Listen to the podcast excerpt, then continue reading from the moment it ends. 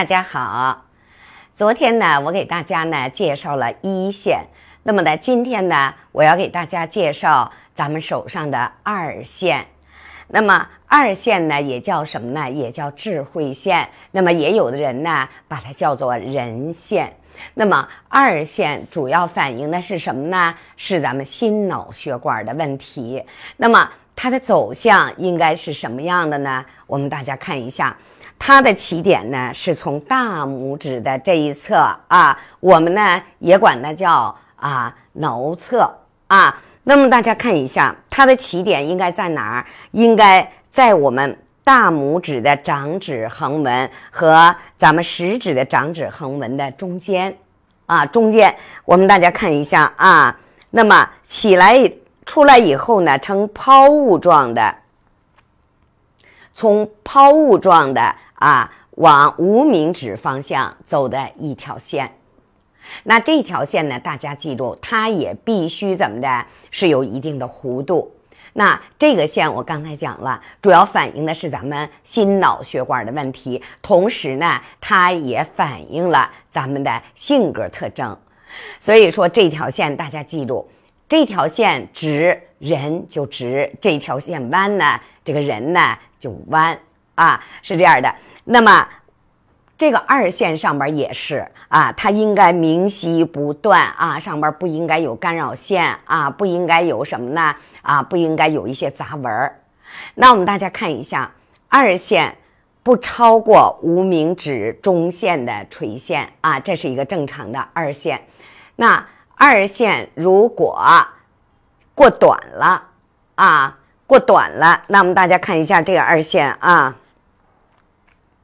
短了，啊，没有达到咱们无名指的中线的垂线。那大家记住，一般二线短平这样的线，容易出现什么呢？容易出现头疼啊，容易出现什么呢？就是突发性的一些心脑血管的问题啊。另外呢，二线平直呢，这个人呢也非常耿直啊，脾气呢有时候也是急的。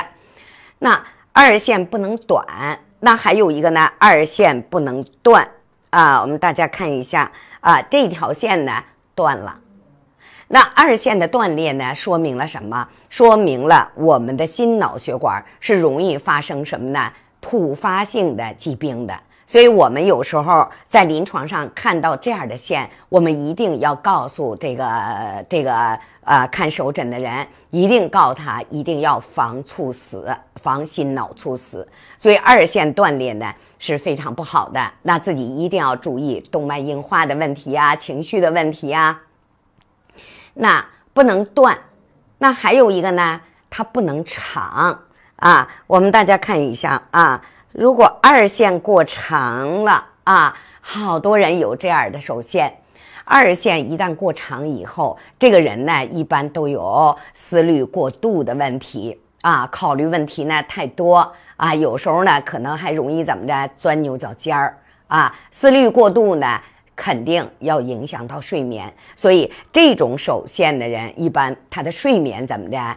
都有问题啊，有的呢是睡眠质量整个不行，有的呢就是什么呢？浅睡眠多，深睡眠少啊，睡眠质量不好。有的呢是时间达不到啊，所以有这种线的人呢，一定要记住，防止思虑过度，想事儿呢不要太过。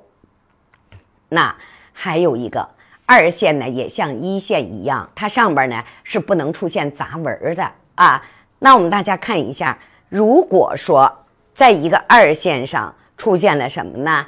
在它的中指下出现了一个大倒纹儿，看一下，我们也管它叫二线的始端出现了一个大倒纹儿。大家记住，这个叫什么呢？头晕纹儿啊，头晕纹儿。一般呢，这种人呢都有头晕的问题、脑供血的问题，甚至有的人呢还有美尼尔啊，是这样的。那二线的始端大导纹代表是头晕。那如果二线的尾端出现大导纹呢？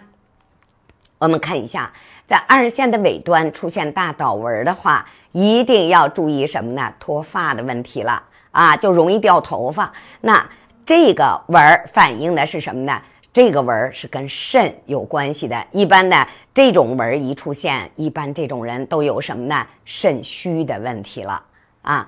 那出现了大倒纹，那如果说出现了小倒纹呢？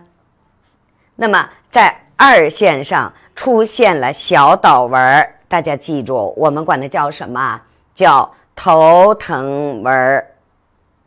你看，刚才是大倒纹啊，现在呢是小倒纹啊。大倒纹呢在始端出现是头晕，容易头晕的。